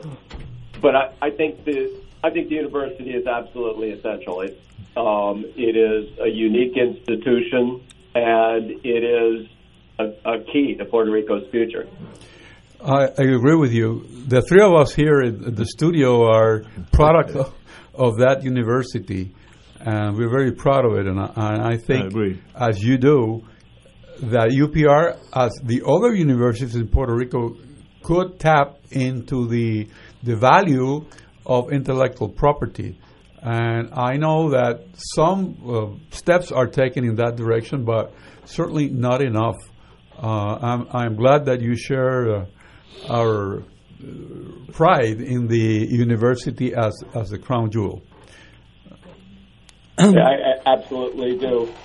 One of my dreams is to teach a course in some way there. I'm I'm not sure if they want a member of the junta teaching a course right now, but um, hopefully in the future they. I don't see why not. I think it'd be great. I would love to do it, and yeah. uh, and I hope there'll be an opportunity, and I would love for there to be an opportunity to do some kind of exchange with my university. Um, Good idea. So that that my students would have uh, the advantage of, of seeing what's going on at UPR. Excellent. Okay. Um, Professor Skill, this is Hector Luis Acevedo again. Uh, one of our biggest uh, problems is that the inequality in Puerto Rico is increasing between we are creating two societies in our island a society of, of um, professional people with success and a society of people that uh, sometimes are my students and graduate and then they they do not find a, a job in in our country. I would like to know if what is your thought regarding the inequality that is increasing in Puerto Rico? Mm-hmm. And uh, you will see that, and I see that uh, you have provided some studies regarding education. Um, but the the quality of two lives, the, the reality of two Puerto Ricos, the Puerto Rico of, of uh, upper middle class and the Puerto Rico of of uh, lower classes is is expanding itself in terms of, of joining together. We uh, I study in a university and the public schools of Puerto Rico that uh, provided the opportunity for many of very poor children to come to the university and including being the dean of the law school come from a public housing project in Mayagüez and uh, and when I study law uh, about half of my class was from public schools. Now it's less than 10%. This is a reflection of what is happening in this island. And if we do not gain conscience and, and do something about it, it, it will not solve itself uh, alone. So I would like to hear if, if you are aware of that situation and uh, what alternatives you think may be possible to overcome it. I think it's a critically important issue. Obviously, inequality is a problem all over the country, not just in Puerto Rico. And I think the pandemic has exacerbated inequality, um, not just in Puerto Rico, but in the, in the entire country. But it does seem particularly problematic in Puerto Rico. And I would um, say two things, or two things come to mind as, as ways that uh, we may be able to, to counteract it. One is simply producing a more robust economy um, to the extent that uh, Puerto Rico remains in financial distress and the economy remains troubled, there aren't going to be good jobs for people, and uh, that's likely to, to make inequality worse. So, uh, to the extent the oversight board can do its job and the government can do its job and the economy begins to recover, I think that will help. But the other thing, and, and really the most important thing, is, is the one that you identified, and that's education. Um, I think there's lots of room for improvement with Puerto Rico's K through 12 uh, education. Um, I think it's essential to become better at measuring the progress of students. There's lots of inefficiency in the system. Um, the education system has had difficulty managing the federal funds that they've gotten, um, so that now the federal government has insisted that a third party overseer be put in to help manage the funds. Um, all of which is to say, focusing intensely on education, I think, is essential. I mean, the best way to counteract inequality is to make sure that every Puerto Rican elementary and middle school and high school student is put in a position where they can succeed, where they can get ahead. And as I said, the, the pandemic has made things worse. The average five year old uh, Puerto Rican or five or six or seven year old Puerto Rican school kid in the last couple of years has lost 31 weeks of school. Um, and wow. so, really, education is the place to focus, it seems to me. Uh, sir, you, you, gave us uh, 40 minutes. You said that uh, you could allow us to have 40 minutes. The 40 minutes have gone by, so mm-hmm. we'll we'll we'll abide so you can come later on by your time frame. It, is, it has been a distinct honor having you at Fuego Cruzado, and I'm sure that uh, when you're in the island, I will make sure through Mr. Richard uh, that he brings you to the program and we can meet you personally. Uh, I, I, wish you the very best of Christmas and the, be- the, the very best at the Junta. So it is. Thank, we thank you very much. So much. Thank you very much. It's a pleasure to talk with you, and I, I do hope to come in person. Very good. This safe, uh, I I would love to join you in person. Ah, perfect, sir. We have a date. Thank you very much. Thank you. Thank you so much. Señores, tenemos que ir a una junta, eh, a, junta, no, junta. a una pausa. Ya yo estoy mucho. Oye, que muchos mensajes me han mandado. Uno, hasta uno de New Hampshire me mandaron. Eh, señores, vamos a una pausa. Fuego Cruzado está contigo en todo Puerto Rico.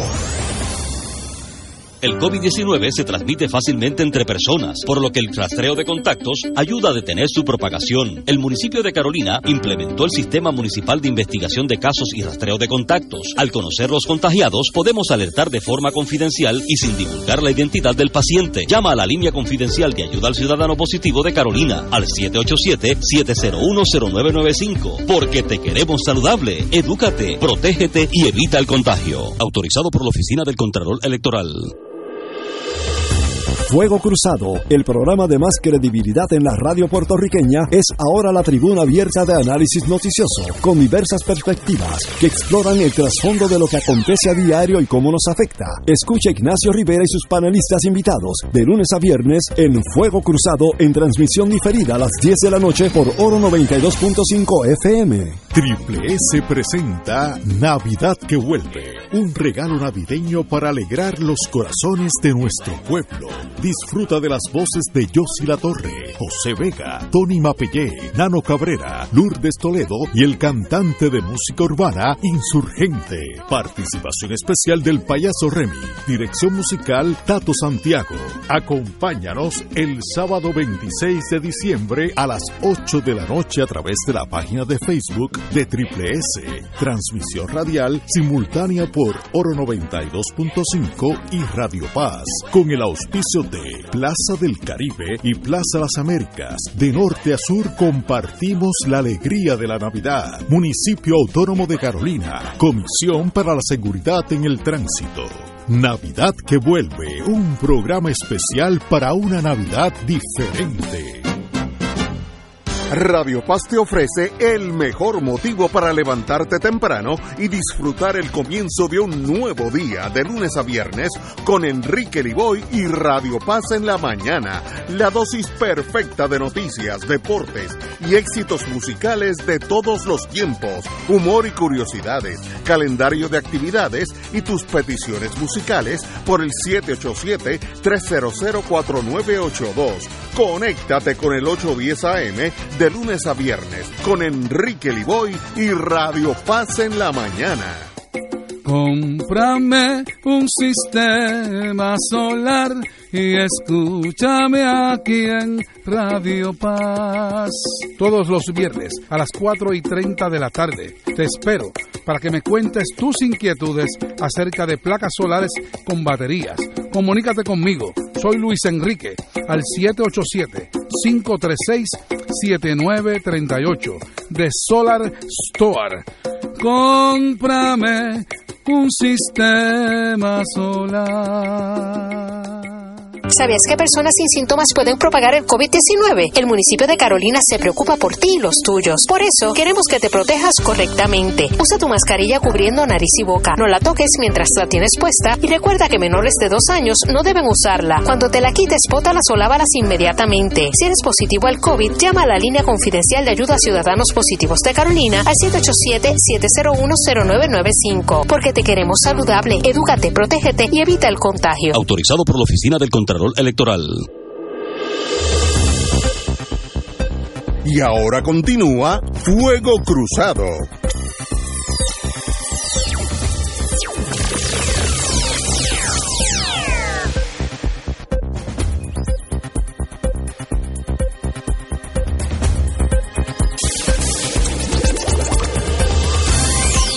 Estoy empezando a notar la edad porque mi hija que estaba oyendo el programa allá en New Hampshire me dice mencionamos a Antonio Medina, uno de los nuevos miembros de la Junta, me dicen que ella, ella fue con él a escuela superior, así que eso es más un reflejo como el calendario sigue caminando. Que son jóvenes, que son jóvenes. Sí, niños los dos.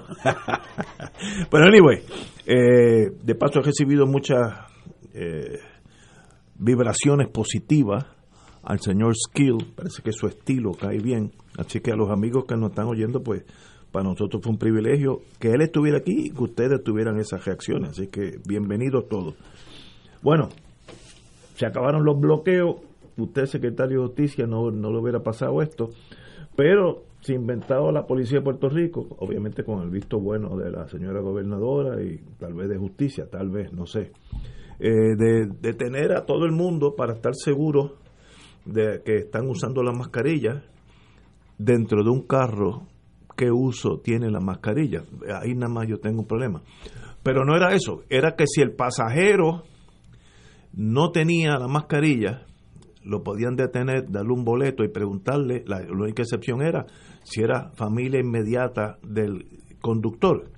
Eso pues interviene con los derechos civiles, la privacidad de todo. Y si, si es mi esposa, mi esposo, lo que usted quiera, mi primo, el vecino, yo tengo que decirse a la policía para, como uno de los requisitos para eximirme del boleto.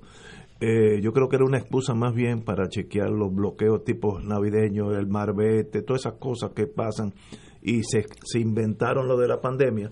Y el juez El Pi ayer indicó que estaba prohibida esta, esa gestión porque no había un procedimiento eh, racional para llevarlo a cabo. Sencillamente era, cada policía en la esquina tenía su propio librito.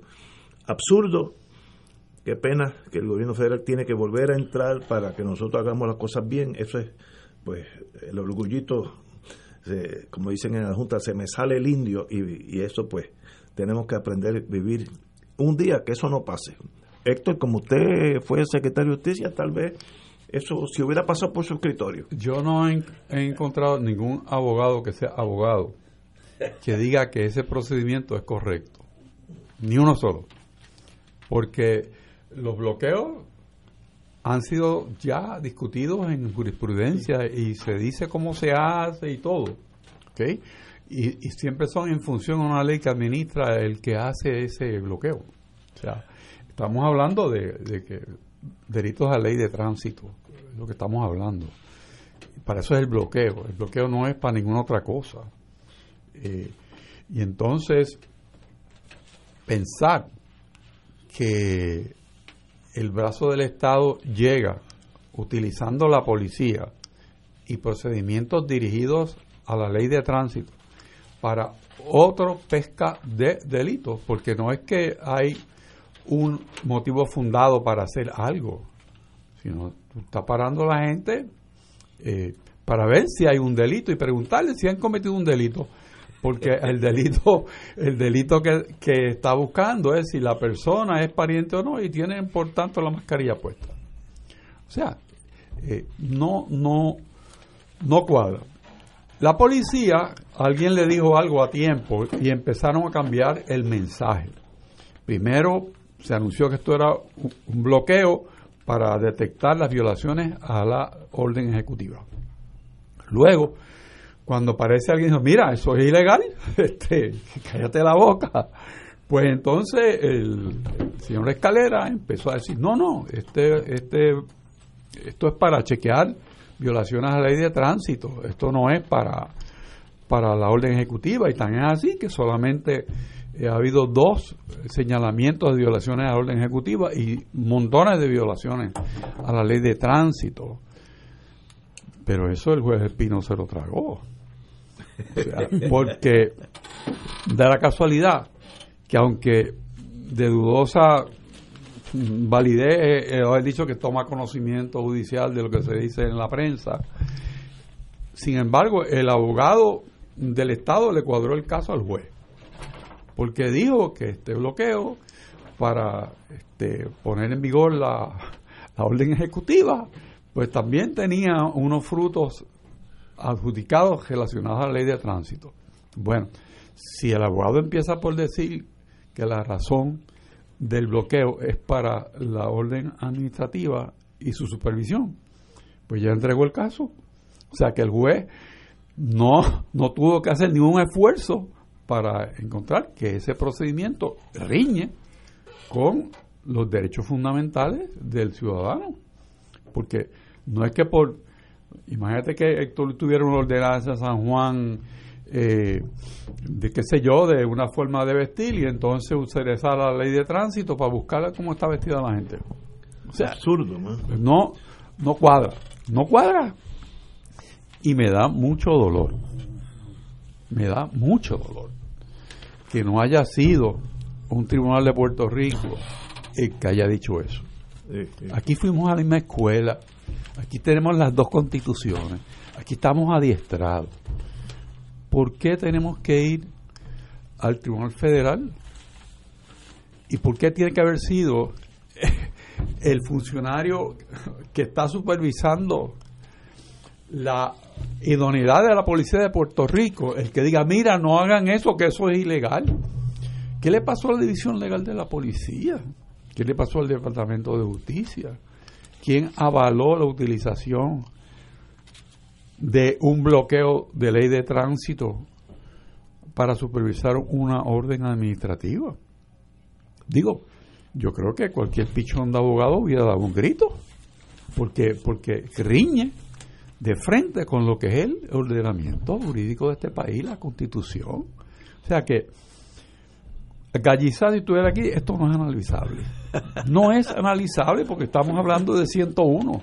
No estamos hablando de, volver a montar el, el, plato del observatorio de Arecibo. No, no, estamos hablando de 101. Bueno, es la situación que pasó con la ley electoral que discutimos hoy, si había un caso que decía que usted no le puede exigir el nombre entero aún para invalidar un voto, pues el Departamento de Justicia que yo conocía y que yo comparecí en varias ocasiones, se paraba ahí en la legislatura, como compareció Luis Sánchez Betance un día, y dije, mire, esta iniciativa que usted quiere hacer riña con la constitución de Puerto Rico y los Estados Unidos, porque ese es el trabajo del Departamento de Justicia y lo llaman allí. mi trabajo. O sea, eso, yo trabajé en eso eh, y fue de las mejores cosas que hice en mi vida y lo que sonaba bien cuando usted lo veía. Entonces, pues el problema con esto es que nosotros estamos en una crisis en una crisis que cuesta vida. O sea, esto no es que vamos a perder eh, 200 eh, pesos, es que un error en una orden esto le resta efectividad al, al, al Estado de poner una política pública eh, en vigor. A mí me preocupa un poco la militarización de una unidad de salud pública que debe ser el Departamento de Salud el que esté visitando eh, eh, y, comprobando en los negocios que cumplen, etcétera. Uno eh, siendo militar, uno no quiere usar el ejército salvo que sea indispensable, ¿sabes? Porque después no hay más nada. O sea, si es una función del Departamento de Salud, que la haga salud. Me preocupó muchísimo algo que pasó aquí casi desapercibido. El hospital presbiteriano iba a poner la primera vacuna el lunes y le suspendieron eso porque había una actividad para el martes. Oiga, venga acá, yo he perdido tres amigos míos eh, bien apreciados del COVID. Un día de uno vacunar puede salvar vidas. O sea, usted no puede hacer una cosa como esa de posponer porque para que venga la gobernadora y salga, oye, venga acá, es eso es tan absurda. Eso, eso, o sea, aquí estamos jugando con vida y muerte y yo todavía resiento mucho que aquí en marzo nosotros tres dijimos, mire, los viejitos hay que probarlos primero, se recuerda eso, que hay una fiscal federal que no sé por qué rayo está metida en eso, pero está ahí. Y después, seis meses después, no, no habían probado la mitad de los de los centros de envejecientes cuando el 40-45% de los muertos en Estados Unidos es de centros de envejecientes. Y después dijimos, que había el derecho, como lo dijo la secretaria de Justicia, de tú decirle a la gente que se tienen que hacer la prueba de entrada de Puerto Rico, la trae o no entra, o te viras para atrás. Y entonces pues inventaron una teoría que es voluntario. A mí me dijo Manuel Sidre que él vino de Miami y le preguntaron, mire, ¿usted quiere hacerse la prueba? Y él dijo, no, yo no, yo tengo a mi, a mi familia esperando y yo me voy. O sea, que el que no tiene síntomas y se siente lo más bien y sigue por ir caminando, entonces ese es el peligroso porque el que, se siente mal sabe que hay algo malo. Sabe que hay algo malo, pero el problema es que la mitad de la gente contaminada no tienen síntomas. Entonces eso hay que probarlo a la entrada y nosotros hemos cometido unos aciertos que siempre le hemos reconocido a la gobernadora, que tuvo el valor y la sabiduría de cerrar temprano. Y eso se lo hemos reconocido aquí más que en ningún otro sitio. Pero después, ¿dónde está el secretario de salud? Si el que tiene que dar las directrices no es el general de la Guardia Nacional. En asuntos de salud, el que tiene que poner la norma e implementarla es el secretario de salud de Puerto Rico, que es el que está preparado y tiene la responsabilidad en ley de poner eso en vigor. Y la distribución de las vacunas es un asunto de la mayor importancia para el Departamento de Salud y la tiene que ejercer el liderato y esas cosas pues tienen sus consecuencias, así que eh, eh, que se despierte el Departamento de Salud y el nuevo secretario de Salud eh, ya nominado por ahí, pues que empiece a dar directrices de cómo él va a poner eso en vigor dentro de tres semanas. Tengo, antes de irnos, dos, dos hechos históricos. 1773 Boston Tea Party, unos revolucionarios, ¿cómo sería aquí? Sería separatistas norteamericanos, entraron a unos barcos en la bahía de Boston y tiraron el té que estaba en saco a la bahía para eh, se estaban dejando saber que estaban en contra de que los británicos impusieran un, un arbitrio sobre el té. Hoy serían separatistas, eh, caerían bajo la, ley esta antiterrorista, pues estos fueron los que luego fueron los fundadores de la patria de los Estados Unidos. Así que a veces hay que tirar el té a la, bahía. Y hay un pensamiento que educativo, ya que tenemos aquí al profesor Héctor Luis Acevedo, el objetivo principal de la educación es crear personas capaces de hacer cosas nuevas y no simplemente repetir lo que otras generaciones hicieron. Excelente, de Jean Piaget, obviamente psicólogo y educador suizo. Eso le aplica por lo menos a dos partidos políticos en este momento que están haciendo, repitiendo las fórmulas ganadoras del pasado y no están viendo que hay nuevos ambientes en el, en el foro eh, eh, eleccionario. Como siempre, a mí, queridos hermanos, los dos Héctor, Héctor Luis y Héctor Richard, privilegio que estén aquí hoy miércoles. Señores, nos vemos amigos.